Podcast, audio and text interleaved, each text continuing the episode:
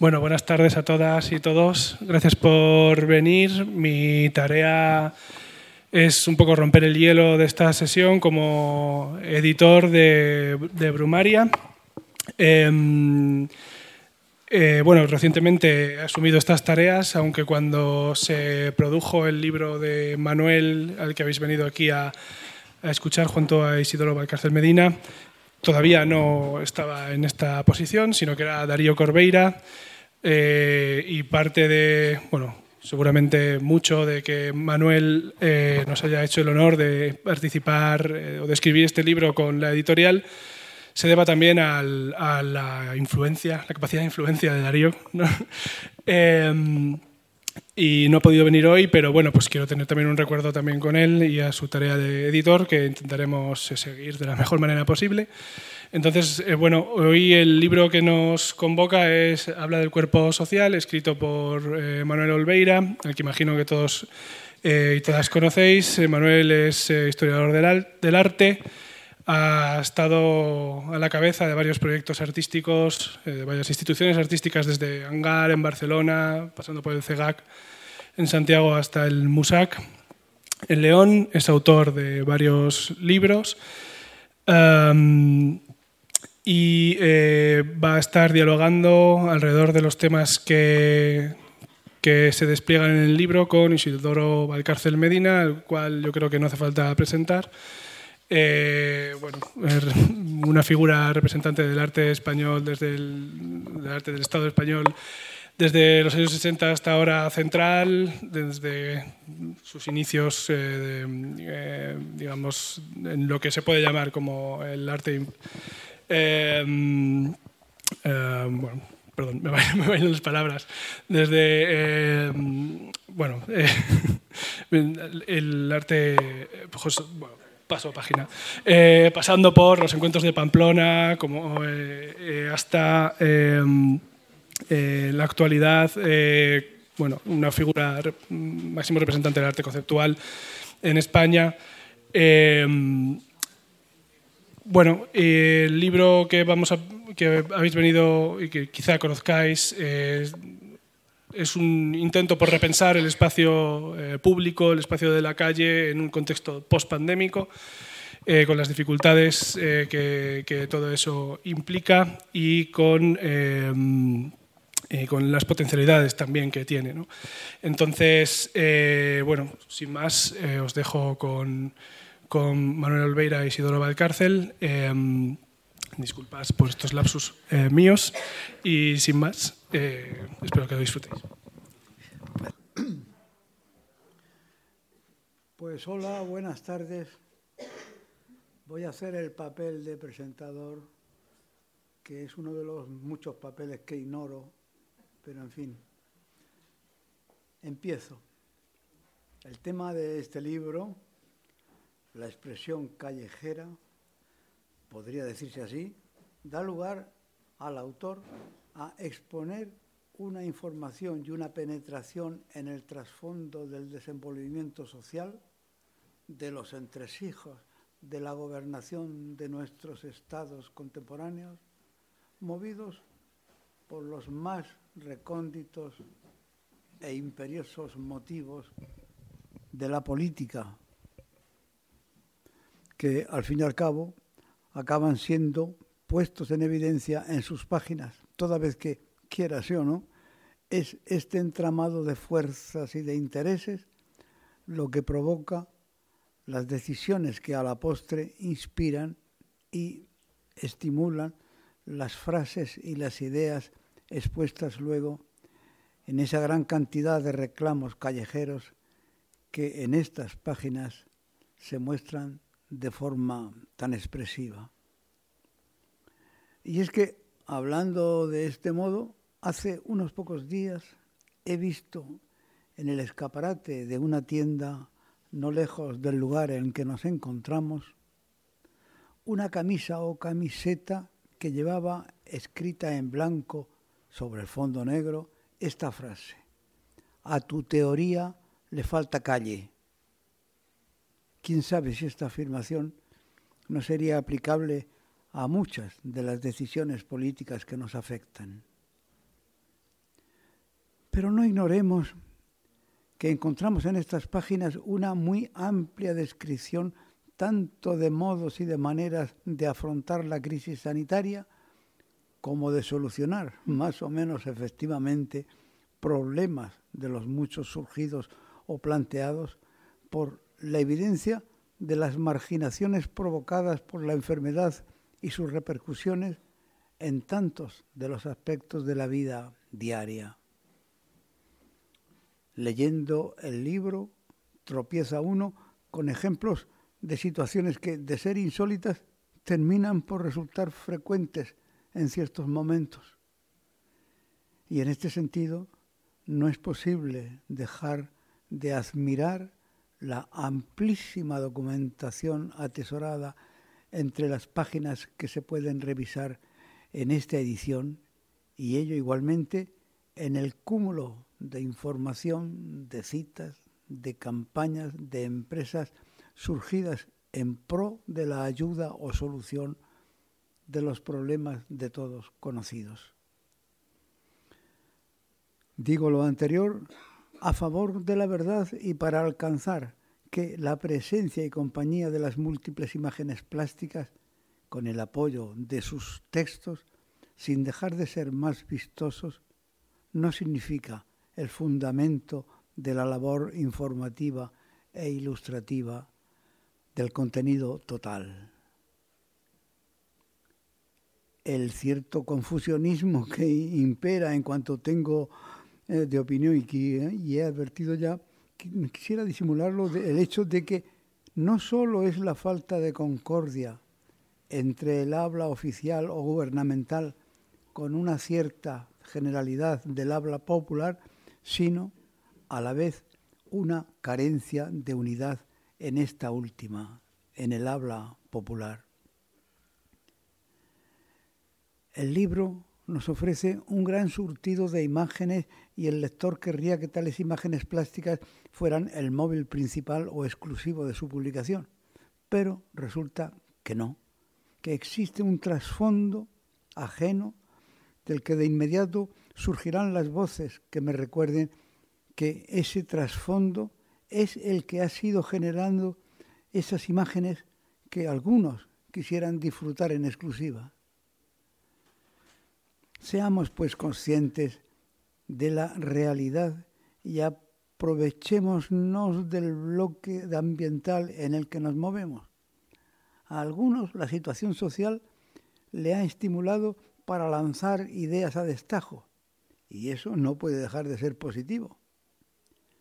Ha estimulado asimismo a Olveira a confeccionar esta publicación tan laboriosa como que ocupa en su gestación el arte del caminar urbano, el cual, para quien les habla, es plato de primera categoría, es manjar con el que si uno se, compenetra, tiene mucho para hacer. El ahínco con el que el autor de este libro expone y apoya la obviedad de las pandemias pasadas y de las que de una u otra forma se anuncian, no es sino una manera de aclarar y en cierto sentido admitir la consistencia y el mérito incluso de estos pregoneros marginales que nos ilustran las calles.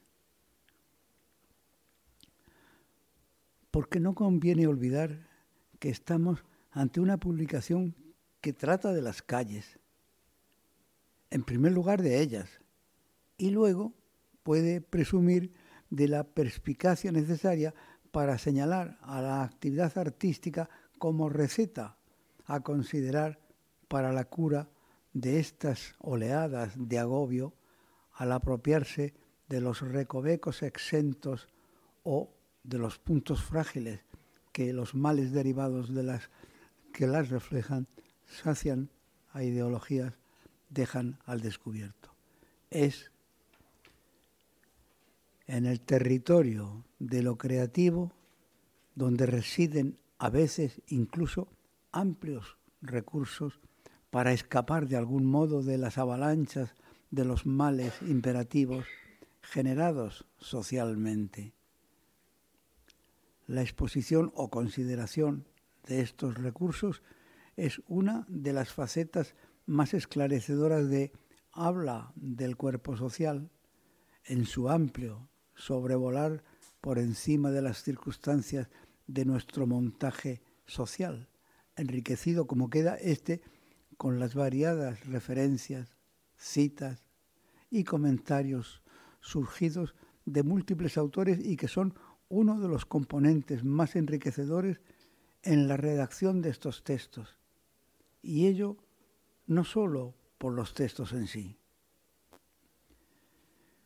Y hablando de autores, el que nos ocupa, muy acertadamente, se percata de que las expresiones vertidas a través de medios poco ortodoxos se apoyan en lenguajes, modos y sobre todo ideas que no pertenecen a escuelas, digamos, expresivas, sino a pareceres, digamos, también particulares y muchas veces tan solo personales, lo cual puede resultar limitativo, pero por otro lado es inspirador para, sin ir más lejos, un paseante urbano, por más que en muchos casos, como le ocurre aquí a quien escribe estos comentarios, no hacen sino responder a unos códigos tan unilaterales y extremosos como las políticas derivadas de situaciones críticas como lo son como lo son las referentes al cambio climático o a la pandemia. Y es en estos sentidos en los que el capítulo primero del libro, el titulado Final, amplía las perspectivas no sólo del enfrentamiento con el planteamiento institucionalizado, sino asimismo el choque, a veces frontal, con las sugerencias que los analistas espontáneos suelen verter en sus carteles o eslóganes. Se trata de un libro de profunda opinión social, es decir, por inercia de una casi erudición económica sobre lo que todos hemos vivido, tal vez sin percatarnos de ello. Pero, ¿quiénes eran los que supuestamente se percataban? ¿Los que colocaban los carteles? ¿Los que repartían pegatinas? ¿Los que plantaban pintadas al paso? Es la presencia de tales actores lo que ha empujado a nuestro autor a este abundante muestrario.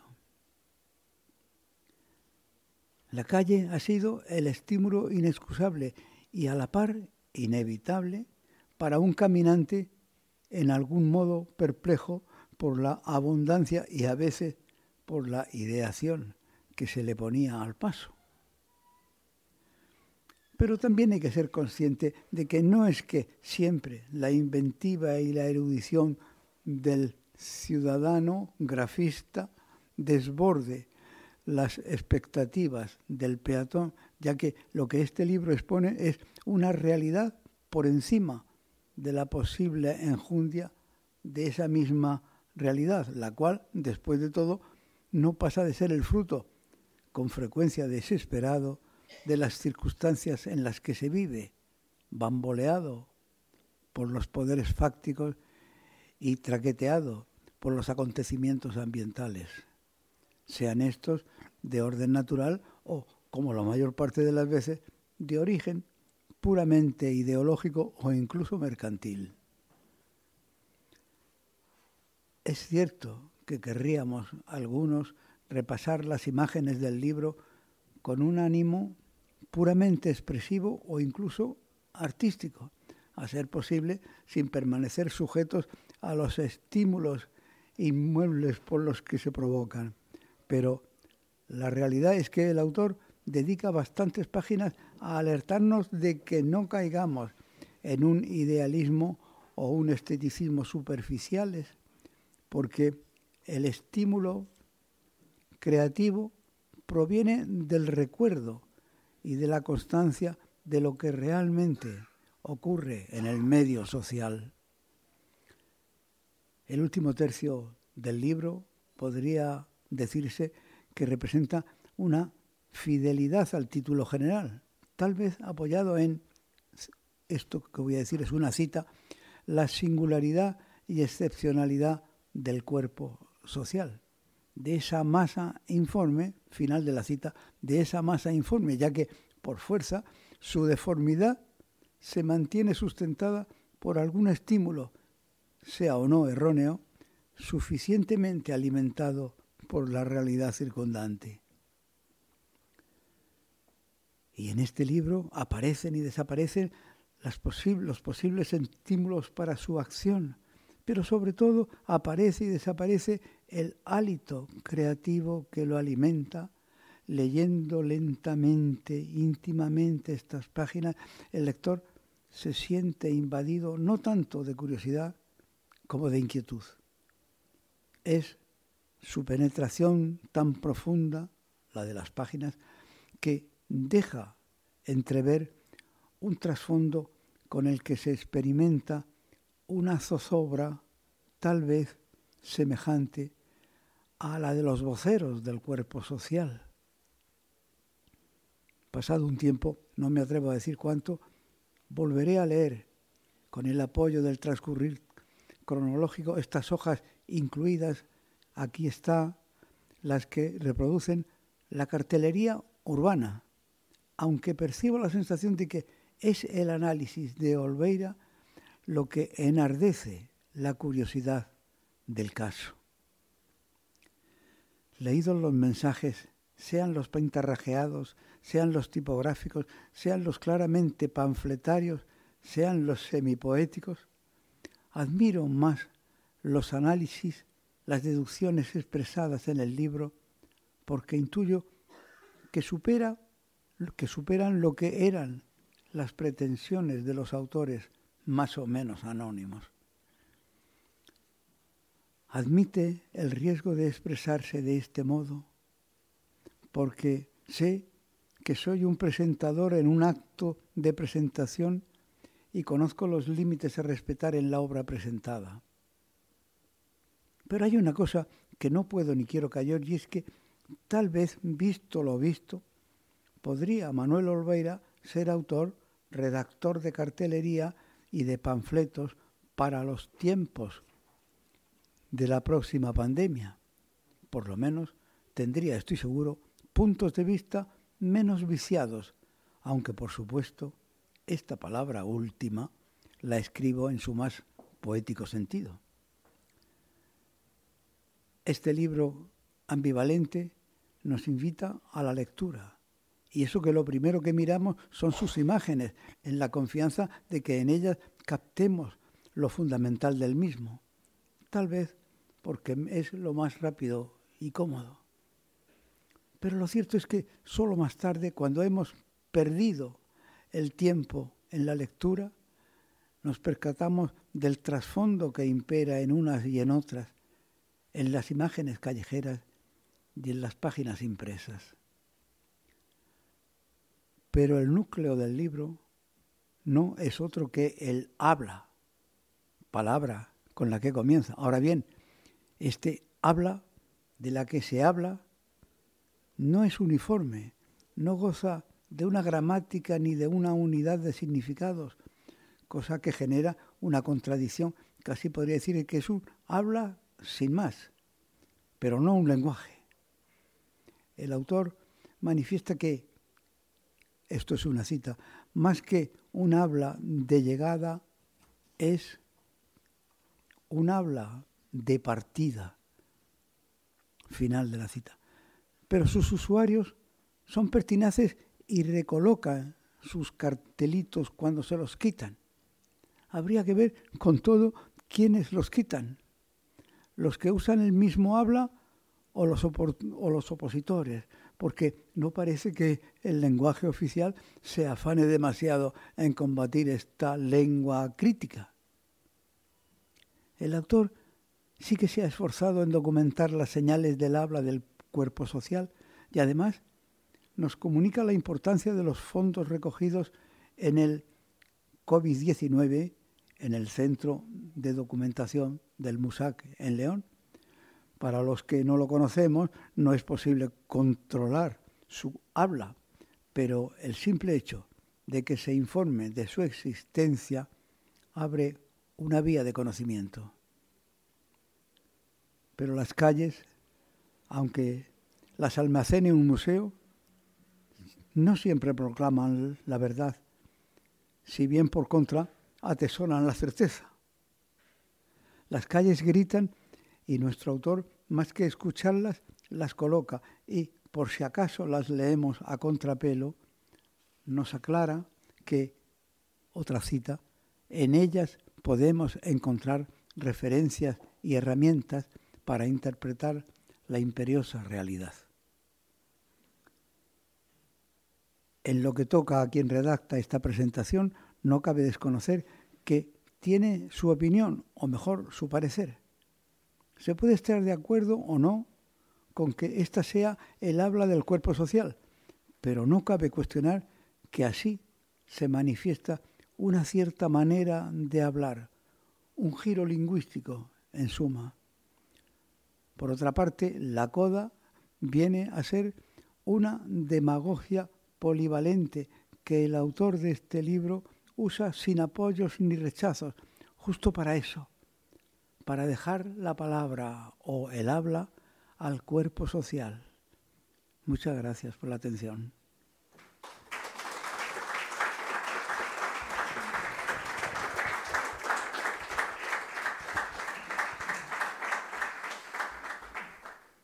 Bueno, pues muchas gracias Isidoro por la presentación eh, y no solo por haber leído el libro, sino por haber preparado y escrito concienzudamente la, la presentación. Gracias también a Traficantes de, de, Sueños por acoger el acto y gracias a Brumario, obviamente, por haber editado, a Darío Corbeira, a Hugo Coria y ahora pues a Alberto Berzosa y Jaime Vindel que han tomado el relevo en, en la editorial Brumaria. También gracias a todos ustedes por venir y aunque la mayoría de los materiales que, en los que se basa el libro son materiales anónimos recogidos en la calle, sí hay también en el libro algunos materiales que son producto de artistas, creadores, diseñadores, activistas, etcétera. Algunos están hoy aquí, por lo tanto quiero, ya que están, obviamente, pues darle las, las gracias eh, a Ángela León de la Asociación Ascendera, a Roberto de la oficina de Andrés Jaque, que junto con Iván Munuera eh, han permitido eh, incluir eh, eh, frames del, del, libro. Gracias a Gloria Luca, que también me ha ofrecido alguna de sus fotografías de la serie Windows Traces. A Diego del Pozo, que no está aquí, pero que ha, creado un cartel realmente muy expresivo. A Cecilia Barriga, que desde Chile ha iluminado parte de la teoría eh, luego hablaremos de la teoría de este libro, que está, eh, empieza en Chile y casi acaba también allí a, a, Virginia Calvo, cuya obra también está, no está presente en el libro, pero hablo, hablo del libro, hablo, abro en el libro de ella, y lo mismo a Juan Luis Moraza, cuya obra tampoco está en el libro, pero sí se habla del, del libro en, en, ella. El libro eh, nace en una coyuntura que conocemos y que hemos vivido, por desgracia, todos y todas, que fue la pandemia, una coyuntura que cada uno lo vivió como pudo. Eh, soy consciente que hay gente que vivió ese confinamiento pues en casas sin luz, eh, probablemente con mala compañía, a lo mejor sin dinero y algunos pues pasando el mal trance de tener que mm, asistir al fallecimiento de sus seres queridos, a veces sin poder, que es lo más duro casi, sin poder despedirse de ellos. Entonces, bueno, entiendo que hay mucha gente que lo pasó muy mal. Yo tengo que decir que lo pasé muy bien. Estuve con mi marido tres meses, eh, no encerrado, pero con mucho tiempo en casa y la verdad, pues tengo que decir que fui muy feliz y a él también tengo que agradecerle que me haya acompañado en esta recogida de materiales por las calles. Pero esta, digamos, vivencia eh, a, a, a, para mí placentera fue acompañada de cierta per perplejidad. Y una perplejidad que viene derivada de que eh, yo continué trabajando, eh, tenía un certificado que me permitía ir de la Casa de León al museo y del, de la Casa de Madrid también al museo y por lo tanto vivía esa perplejidad de caminar por calles sin, sin, sin, sin viandantes, sin, sin personas, ir en, en, en, un vagón de tren absolutamente solo y llegar a León y bajarte y ver que del tren solo bajan tres personas, ¿no? una situación completamente extraña. Y todavía más extraña porque en esa ausencia de personas y por lo tanto sin contacto, etcétera, eh, yo veía que se producía en la calle un, y lo veía también desde las ventanas, desde el balcón, etcétera se producía una especie de mm, explosión gráfica o explosión comunicativa porque las ventanas eh, se llenaban de, carteles de ánimo hacia los sanitarios, eh, sábanas colgadas en las ventanas, post-it en, León al menos, en, los, las puertas de los bares aparecían llenas de post-it de clientes que no podían ir a tomarse el vino, pero dejaban una notita de ánimo hacia esa gente que sabía que bueno, pues que no podía abrir el local, etcétera, y toda esa pulsión gráfica y comunicativa fue la que me llevó a pensar que efectivamente era un momento crucial, histórico, un momento que iban, iban a cambiar muchas cosas, pero también que era un momento que era necesario documentar de alguna manera. Vivimos en un mundo donde, bueno, mucha de esta comunicación se desarrolló en las redes sociales, cosa que yo no, no utilizo y no está en el libro, o muy pocos ejemplos hay en el libro, pero y también soy consciente de que parte de la, de la, documentación o de todo lo que se movió durante la pandemia iba a estar registrado de alguna manera digitalmente. Pero todo lo que aparecía en estos pequeños, estos papeles que, se pegaban pues, en las cornisas de los autobuses, en los cubos de basura, en, las puertas de las calles, bueno, en multitud de, lugares, eh, iban a desaparecer. Entonces consideré que era la mejor manera era hacer un archivo que ahora está en el MUSAC, del que luego se hizo una exposición y que físicamente yo pues fui con un cúter eh, sacando de la calle para guardar todos estos materiales que constituyen el, eh, el archivo y eh, un archivo no es solo una acumulación de objetos o documentación o de materiales, sino que también es un dispositivo para pensar. Entonces mm, empecé a darle vueltas em, de qué manera eh, uno podía entender ese cambio, ese momento histórico crucial en el cual se estaban produciendo cosas que iban a marcar ese, desenvolvimiento futuro de la sociedad en la que vivimos.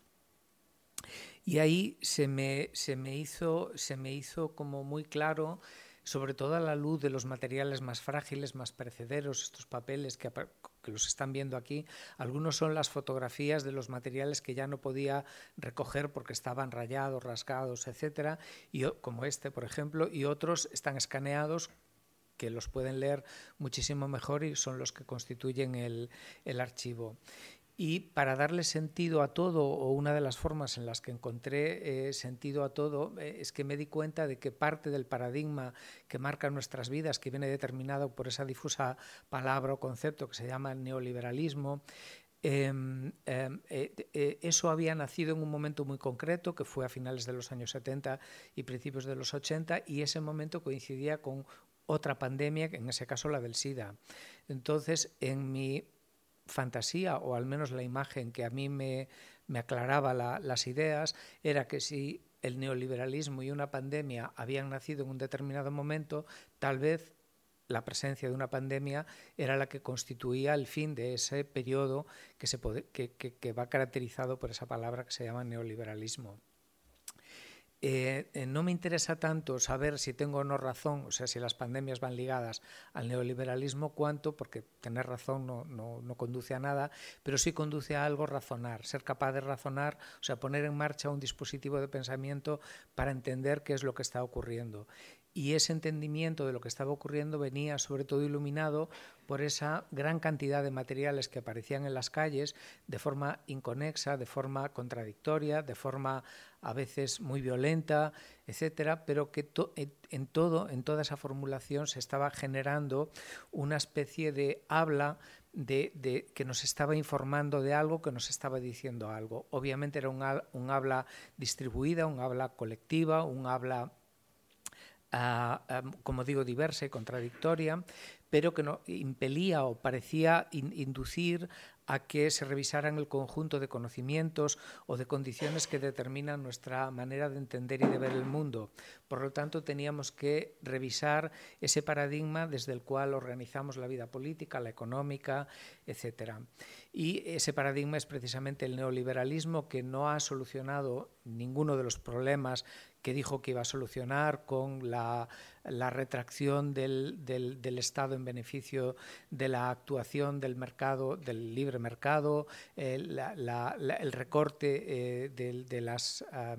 de los servicios públicos y el, permitir que la iniciativa privada y el sujeto individual buscaran las soluciones para los problemas que quejaban a la sociedad.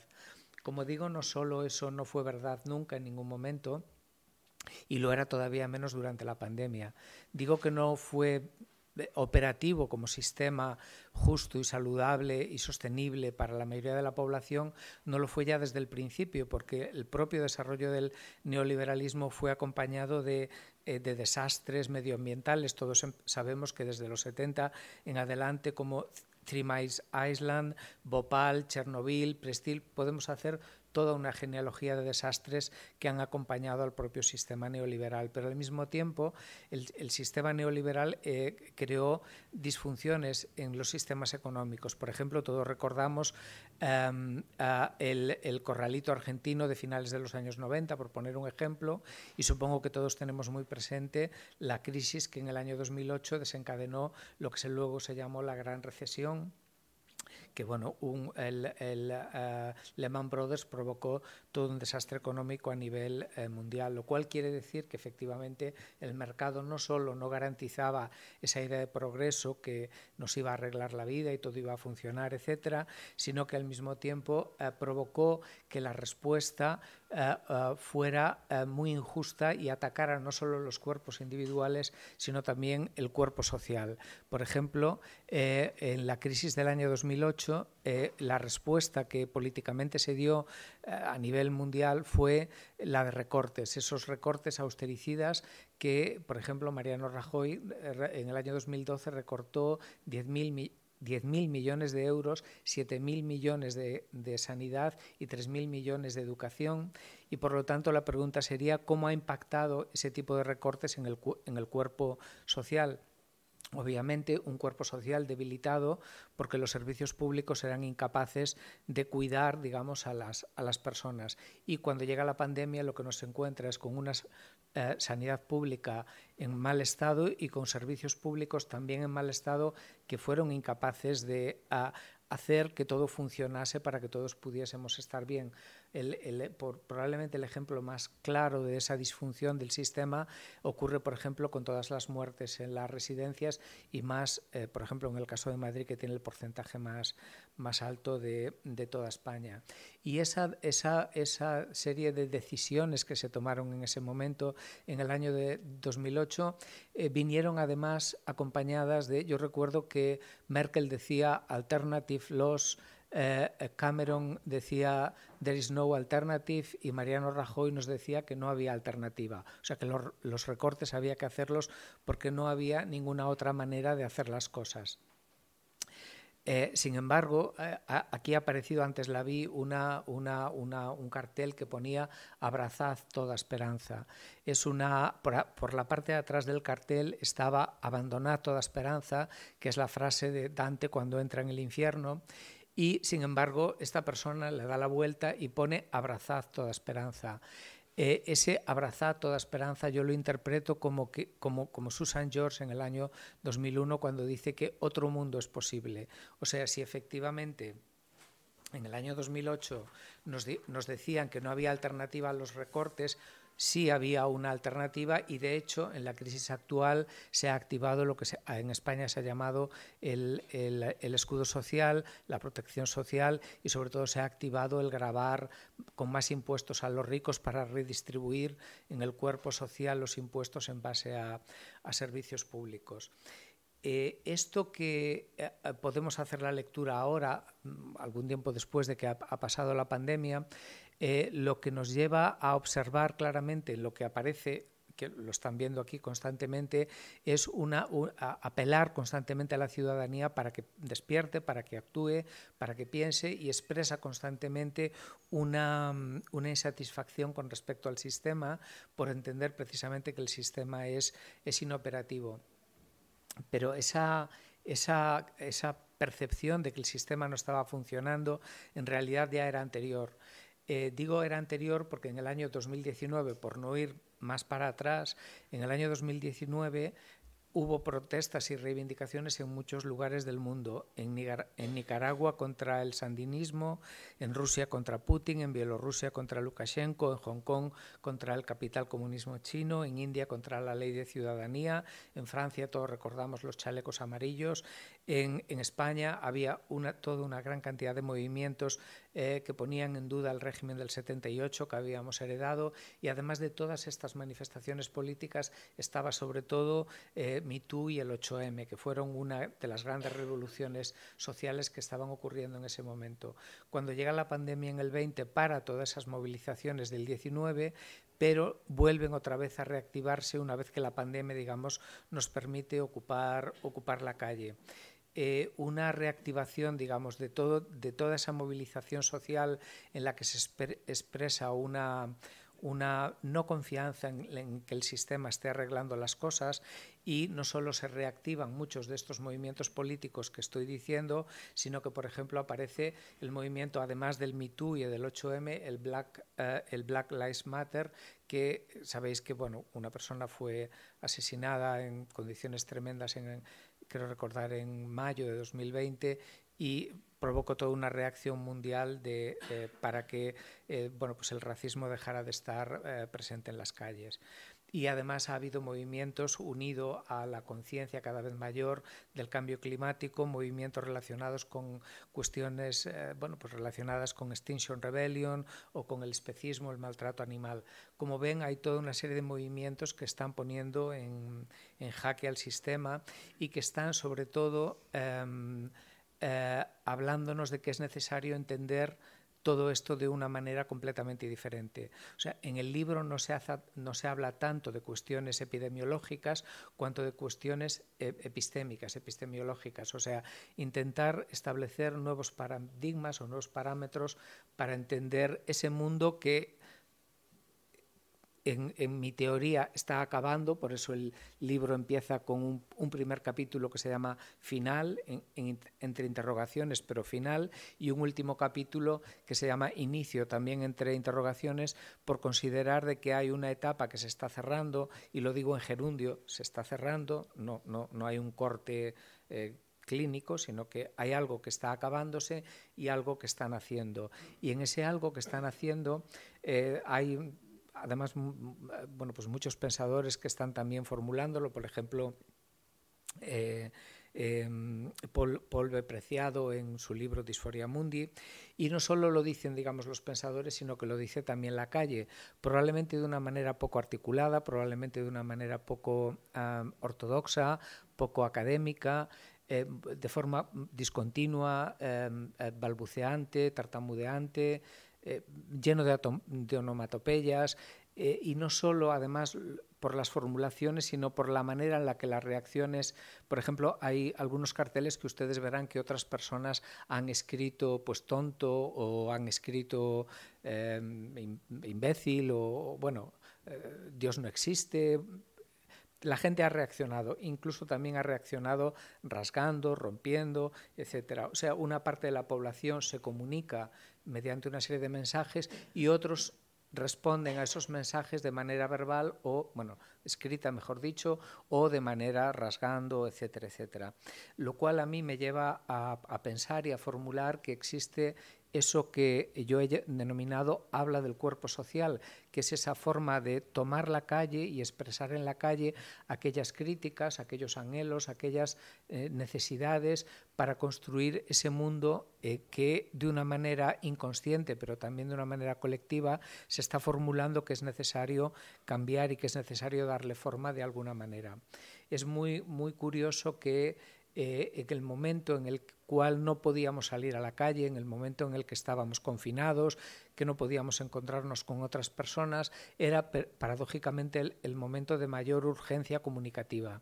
Y eso me, me hacía vincularlo de nuevo a los años 80 y al SIDA que va acompañando a la aparición del neoliberalismo Eh, uno de los carteles más, que más circularon de, de, ACT UP, que era una organización que luchaba contra el SIDA, decía silencio igual a muerte. Y yo lo que entendí a través de la pandemia y a través de esa explosión gráfica y de esa explosión comunicativa era efectivamente que la gente estaba entendiendo que callarse significaba no arreglar nada, significaba precisamente muerte, porque entiendo que la gente entiende que no cambiar solo nos va a conducir al desastre. La, promesa del progreso neoliberal, la idea del, camino hacia adelante, etcétera, solo nos va a conducir a que nos estrellemos y a que nos pasen cosas como nos pasaron con, la pandemia. Y en esa formulación del del habla social y del habla de que la historia la escribe la gente, no la escriben los pensadores, sino que la escribe la gente, eh, hay dos grandes cuestiones. Uno es la, idea del resquebrajamiento del sujeto discursivo individualista del neoliberalismo, o sea, la idea de que es necesario encontrar una nueva forma de estar juntos y una nueva forma de construir un mundo en el cual eh, las personas podamos encontrar los cuidados y la forma sostenible de estar en el mundo que no nos haga repetir las pandemias eh, como la que hemos pasado.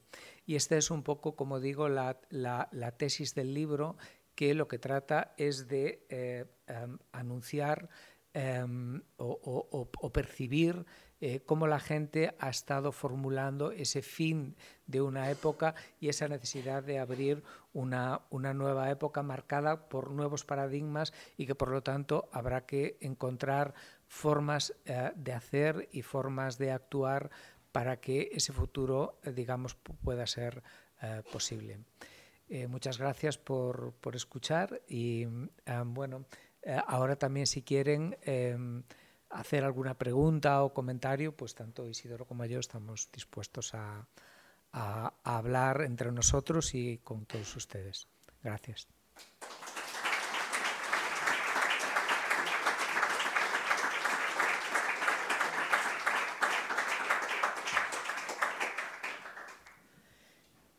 Me indican desde la librería que si alguien quiere hacer alguna pregunta, agradezco que lo hagan con el, con el micrófono porque se está grabando y si hablan pues no, no, se podrá, no se podrá grabar y por lo tanto quedará como extraña la, la respuesta.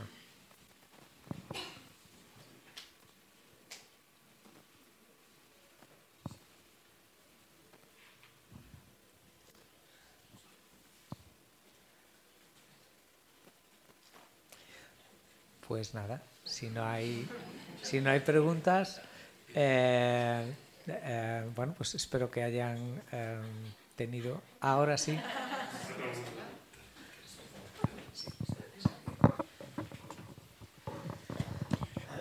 todo ese material que se ha recopilado para el MUSAC, ¿está, previsto que se exponga de alguna forma? ¿Es un, un, archivo que está allí? El archivo está físicamente en el museo. Una, una parte pequeña, bastante pequeña, pero grande, quiero decir, son mil y pico de, documentos están digitalizados, fotografiados, con su ficha, datados, etcétera, etcétera, están en la, en la web. Se llama documentamusac.org. Hay varios archivos. Está el archivo Feminismo León y luego está el archivo eh, COVID-19 y bueno, pues ahí está, están todos los materiales no todos, los que están digitalizados están colgados y los que no están eh, físicamente en el museo.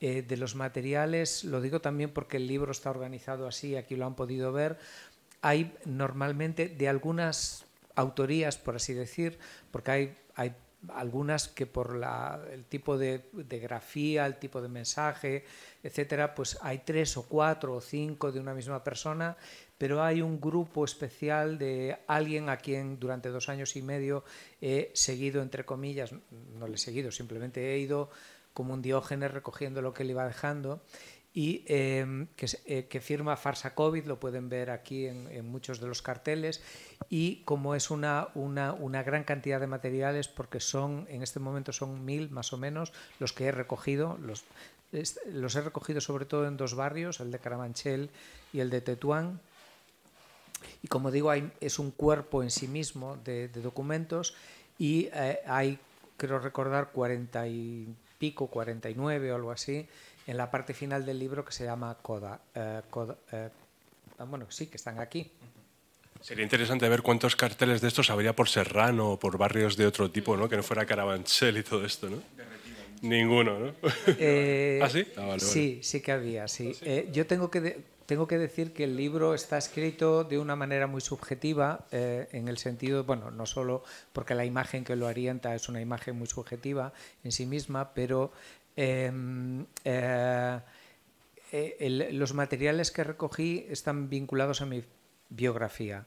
La gran mayoría son de León y de Madrid, la gran mayoría. Hay también de Granada, Pamplona, Santiago, Coruña, Barcelona, algún pueblo, mi pueblo, obviamente, el de mis padres, y un pueblo al que tuve que ir, eh, Cabezas del Becerro, en, Málaga.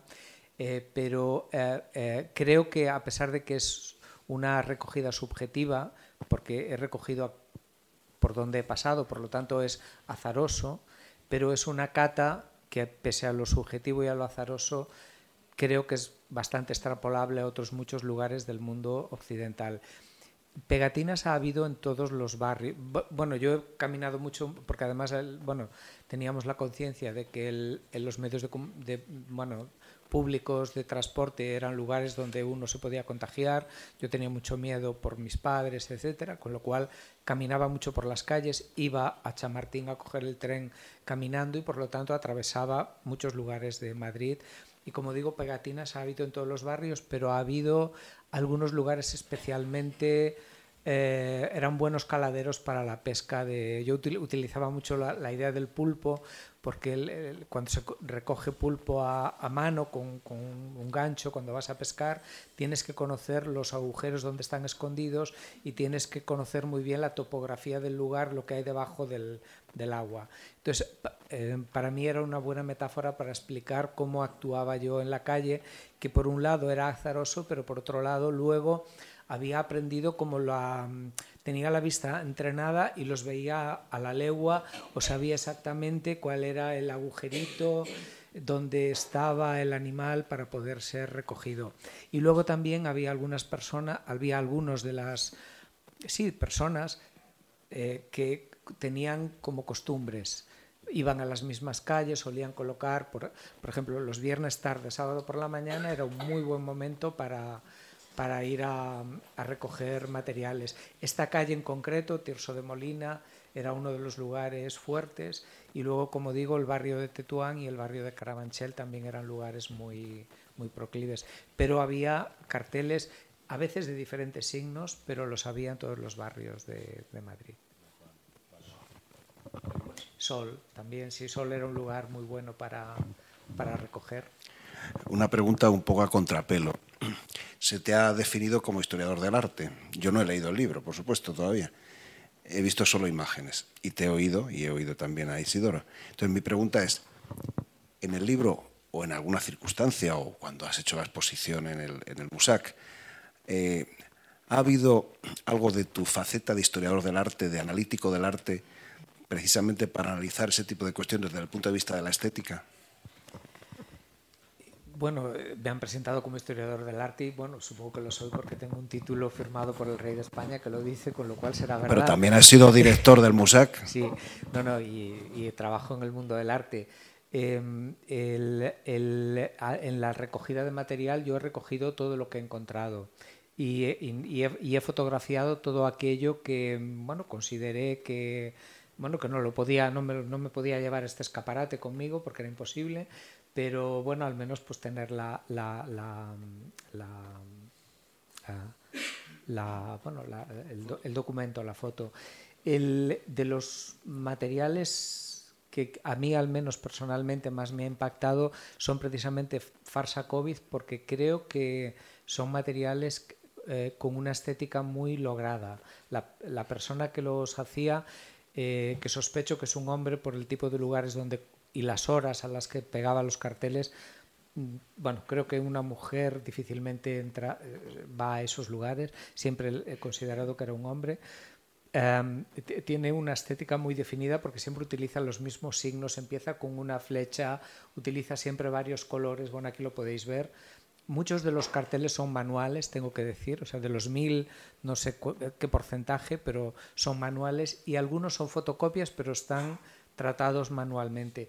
Y como se ve, son, em, eh, son de tipo ah, son plásticamente muy, muy hermosos, sobre todo cuando los pones todos juntos son, son increíblemente hermosos. Eh, muchos utilizan lenguajes muy, muy diversos, desde, desde irónicos, publicitarios, eh, cogen elementos, pues yo que sé, Marilyn Monroe, o, o, sea, hay una variedad enorme. Yo no he hecho análisis, digamos, desde el tipo de vista, desde la estética, digamos, no, no, lo he hecho. Nombro, eso sí, en algún momento eh, ciertas utilizaciones, por ejemplo, la imagen de la de la mujer con una gargalleira, que es esta, se le ponía a las esclavas para castigarlas, para que no, para que no se pudieran alimentar o no, pudieran beber, etc.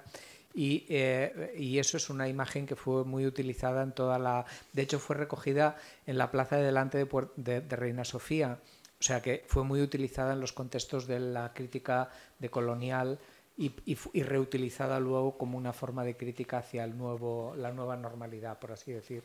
Y, y que fuese recogida delante del, del, Reina, estaba claro que eso bueno, pues era alguien vinculado muy probablemente al mundo del, de, del arte. Pero mi, mi, mayor análisis ha sido más bien textual. De hecho, cuando voy eh, escribiendo en el libro, eh, cuando me refiero o hay una, algo que está ejemplificado, eh, extraigo el este es una de las que ahí se ve, ¿no? Como inculto paleto, tim. O sea, es como la gente se respondía, era muy, muy gracioso verlo. Y romper y rasgar era también otra forma de responder. Pero como digo, he utilizado más el, el, en el libro la, lo que está escrito, el mensaje en sí, lo que constituye ese habla. Yo creo que, que, aparte de ese posible contenido estético, yo creo que más el interés, tampoco he leído el libro, lo acabo de comprar, entonces, eh, pero sí veo un interés más sociológico, más de, de digamos, aprovisionarte de todos esos materiales eh, como una forma de expresión de la gente para mm, posteriormente hacer un análisis eh, sociológico y político, incluso yo diría mm, reflexivo en el sentido de, de, de, ver hacia dónde se puede ir, ¿no? ver si en, dentro de esos mensajes de a favor, en contra, todo esto hay una, una vía en la cual, algunas vías por lo menos, de, de mm, de, por debajo de todo ese, esos contenidos, de todo el, el, cuerpo de contenidos, puesto que además estos se desarrollaban en la, en la calle. Pero no sé, vamos, por lo que, vamos, de, mm, yo pienso en eso a partir de lo que tú mismo has estado diciendo y también eh, Isidoro. Mm, no sé, no veo tanto el contenido estético, que evidentemente también se puede analizar, pero eh, prima mucho mm, para mí, por lo menos a la hora de ver esos carteles, el, los contenidos eh, sociales y, políticos ¿no? Sí, de hecho, la, línea argumental del libro es una línea argumental eh, política, claramente. Eso es, eso, es, eso es así. Y eh, en el libro sí que es verdad que hay uh, una pequeña incursión en el mundo del diseño y en el mundo de la arquitectura, eh, precisamente porque eh, la gente se la tuvo que a, a, a, apañar. Quiero decir, no había nada, por no haber, no había ni mascarillas. Entonces la gente sacó la máquina de coser literalmente, o sea, yo ah, cuento en el libro precisamente lo que ocurrió en mi, en mi pueblo, más que nada porque lo tenía cerca y me lo contaban, y, y amigas que sacaron la máquina de coser y se pusieron a hacer mascarillas. Entonces la gente hizo lo que yo llamo arquitectura de urgencia y diseño de supervivencia, o sea, era necesario proveerse de algo para cuidar a los demás, para protegerse, etcétera, y la gente tuvo que ingeniárselas porque las administraciones no estaban preparadas para eso.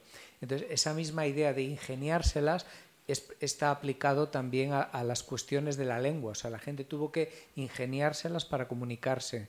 en las ventanas, no podían acceder al espacio público, pero se comunicaban. Y mucho de lo que comunicaban eran cuestiones de tipo sociológica, eh, política, pero creo que también hay una parte que se podría analizar de una manera muy incisiva eh, desde el punto de vista de la, psicología. Creo que ahí hay un gran terreno para... Creo que son materiales que dan pie a poder entender, interpretar, valorar o poner, ponerle imagen eh, a las experiencias de dolor, de, de, perplejidad, de no entender, de rabia, de frustración. Creo que ahí hay todo un, todo un material y también de reivindicación. Aquí aparece de nuevo de reivindicación de, de cómo, cómo conseguir estar juntos, ¿no? De, de, valorar los vecinos. Al final no te salvaba ni el ministro de Transporte ni el concejal de, no sé qué, sino que el que te iba a ayudar era tu vecino. Entonces la gente eh, tuvo una gran, uh, bueno, hubo una manifestaciones de solidaridad, de apoyo y de entender que el, grupo, esa, esa, forma de volver a, a, estar juntos y de comunidad era lo que, lo que bueno, pues, una de las grandes lecciones de, de la pandemia.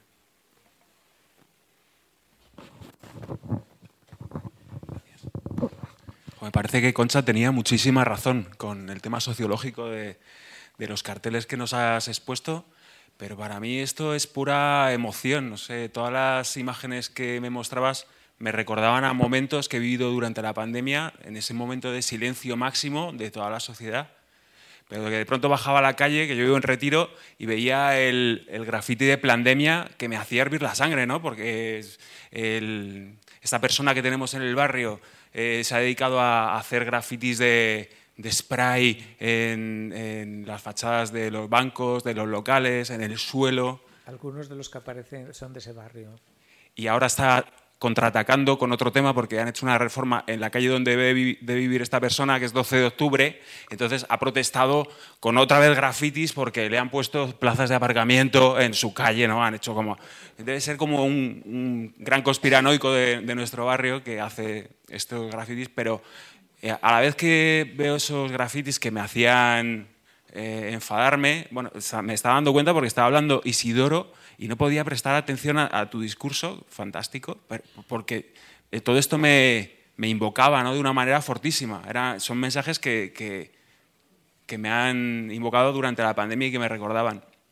Me da cuenta también al ver los dibujos de Ángela León, que hacía en casa, porque Ángela es mi pareja, y, y, que eran, sin embargo, un mensaje positivo ¿no? del, del, trabajo que estaba haciendo con el Banco de Alimentos pero que también era una, una manera de, de, comunicarse en ese momento de falta total de comunicación y el, el, aplauso de las 8 de la tarde, ¿no? que es una especie de, de sinfonía que también eh, empezó de una manera así medio improvisada, pero que luego nos ha unido a todos de una manera como eh, loquísima. ¿no?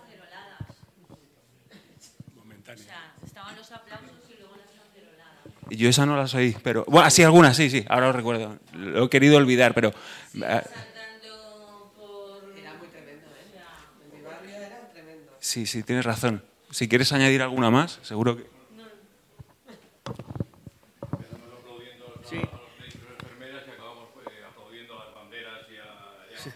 Sí, se sustituyó, sí. Sí, yo eso lo viví claramente. Primero había los aplausos de las ocho y, mm. que era básicamente para agradecer al personal sanitario que estaba realmente jugándose la vida por salvar la vida de los demás y luego eso fue sustituido por las caceroladas uh, y los himnos patrióticos de fue, fue, fue una, un, un, contraataque lo mismo que en los carteles de la calle o sea uh, hay personas digamos muy muy enfrentadas que iban eh, bueno, pues manifestándose eh, de una forma muy, a veces eh, escribiendo, pero también a veces rasgando, arrancando, etc. De hecho, si, si no salíamos a, a, coger los carteles pronto, muchos desaparecían porque la gente los, como este, por ejemplo, los destrozaba. A mí lo que me parece también es que hay una gran paradoja, eh, porque en ese mismo momento eh, funcionaban las redes sociales. Sin embargo, parece ser que para mucha, mucha parte de la población no era suficiente. Había que hacer esos carteles, esas, y, invadir, digamos, el espacio urbano con ese tipo de presencia eh, más física y más y, a la vieja usanza, ¿no? eso me parece vamos, como me parece curioso y me da que mm. pensar. Es decir, las redes sociales tan sacralizadas, ¿no? Pues no sirvieron solamente, eh, sí, sirvieron como comunicación, pero no fue suficiente. Eso tenía que, ser, que suceder, era como el, punto en común en el cual sí estaban también los aplausos y, y toda una serie de manifestaciones externas, ya a la vieja usanza, ¿no? Sí, bueno, vamos a ver. Quisiera, lo lamento, eh, hacerlo, corregir un poco a Concha, porque ella no maneja Facebook. Entonces, yo sí. Y, yo sí, y, tú sabes que sí. Precisamente yo, durante la pandemia, estuve escribiendo un montón de cosas bastante ácidas. ¿eh? No, pero esas fueron especiales. Pero no solo yo, sino que precisamente al calor de eso, yo estuve recogiendo eh, cosas que por diversos países, amigos míos, diversos países tal igual, escribían al respecto y las tengo. Y realmente puede decirse que sí había un, corpus interesante en esas líneas, probablemente, pero que sí, sí hubo, sí hubo, claro que hubo, por supuesto. Sí, sí, yo, yo digo que sí, pero la paradoja es que a la vez que existía eso, había la necesidad de existir en el espacio público con ese tipo de mensajes y ese tipo de imágenes. Yo, con, obviamente todo esto se puede interpretar de muchas formas, y, eh, pero lo que, lo que eh, a ver, las redes yo no estoy en redes sociales, por lo tanto los inputs que me han llegado fueron a través de terceros y escogí muy pocos. De hecho, en el libro creo que solo hay dos apuntes y nada más, no, no hay nada más. lo que hay en el libro, sobre todo los, los papeles, ¿no? Eso que, porque las redes sociales es probable que circule, quede, etcétera, pero el papel está en una calle, tiene un, un alcance muy limitado y tiene una pervivencia muy, muy, muy limitada, va a desaparecer rápidamente. Y por eso yo pensaba también que era muy importante recoger todo, todo eso que iba a desaparecer. Entiendo que esa insistencia que Concha ah, dice de, de, que la gente ponía el balcón, la ventana, el escaparate, la calle, o sea, fue desde que pudimos salir, fue ocupando cada vez más el espacio de la calle. Imagino que como no podíamos salir, la, gente tenía mucha necesidad de, salir, de ocupar la calle, de, estar ahí, ¿no? Y creo que y luego creo que había otro elemento, porque hablé de explosión comunicativa, pero también hablé de explosión gráfica, vinculado a la mano. Si os fijáis, hay bastante manualidad en general. Y creo que esa manualidad también fue acompañada por otras cosas. Hubo gente que hizo cosas en casa, pan, pasteles.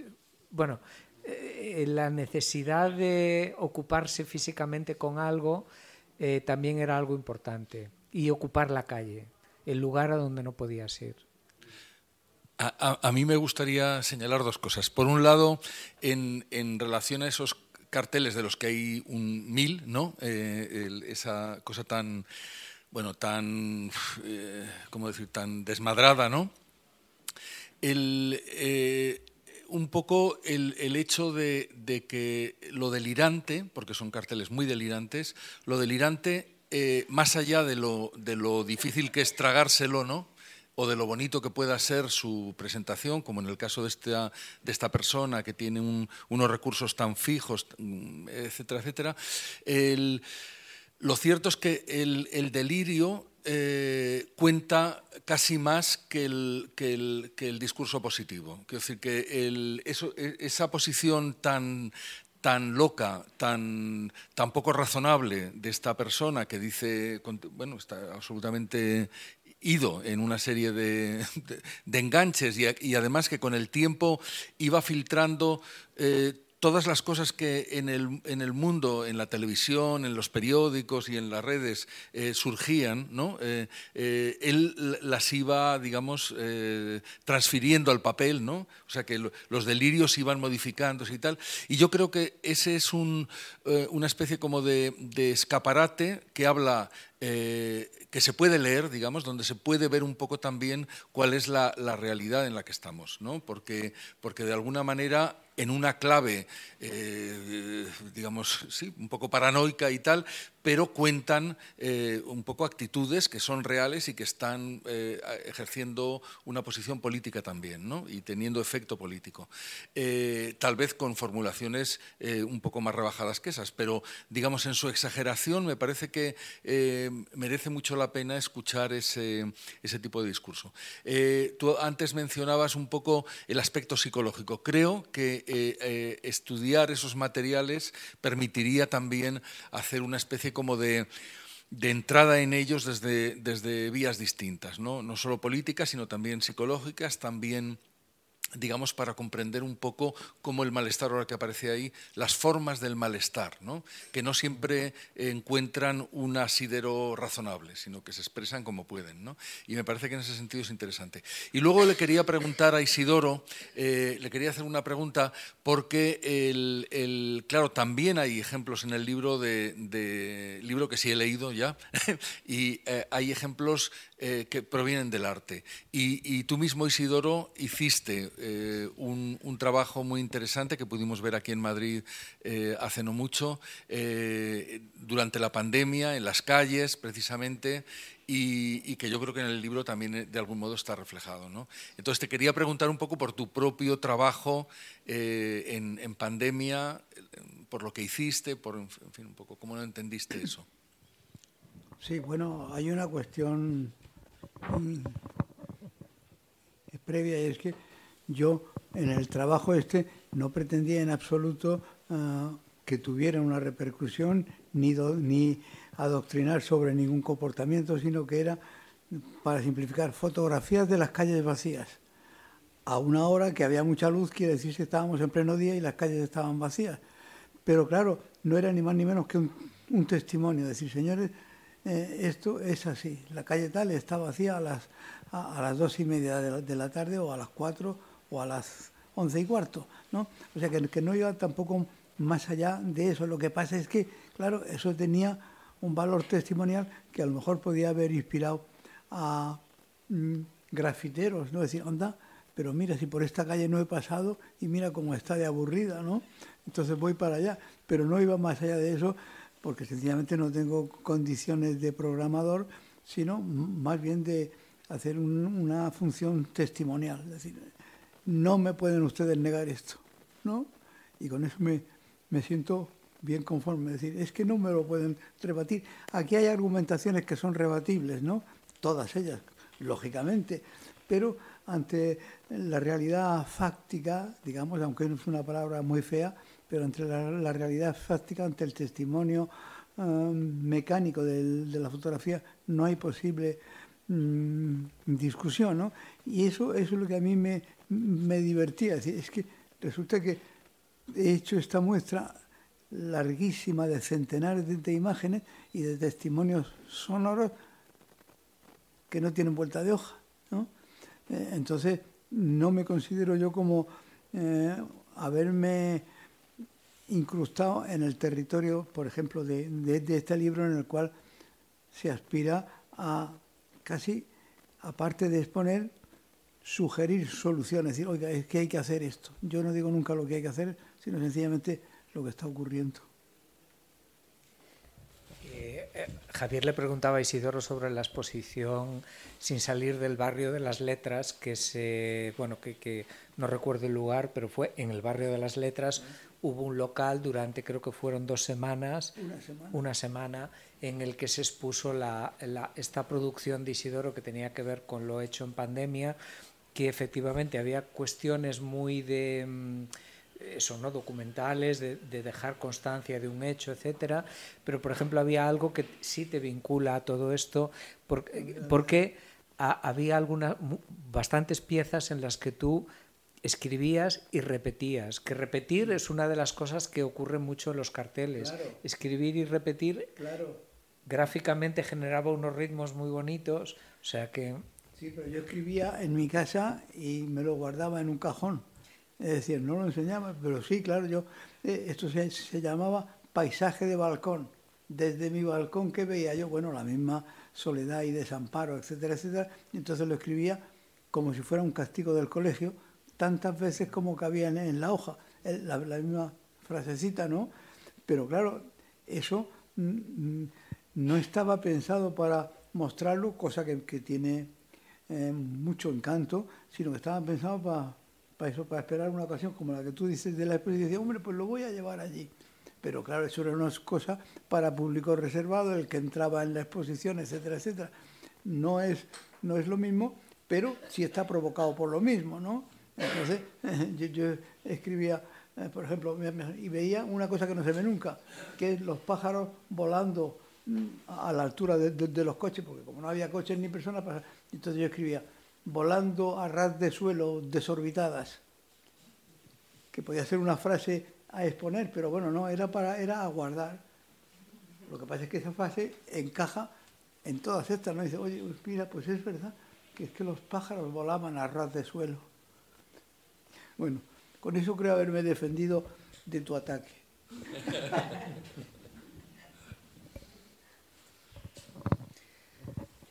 Bueno, ¿algún comentario más? Pues nada, os agradezco mucho el haber estado, el habernos escuchado, el haber venido y, nada, eh, nos seguiremos viendo en estas cosas del, del arte. Gracias.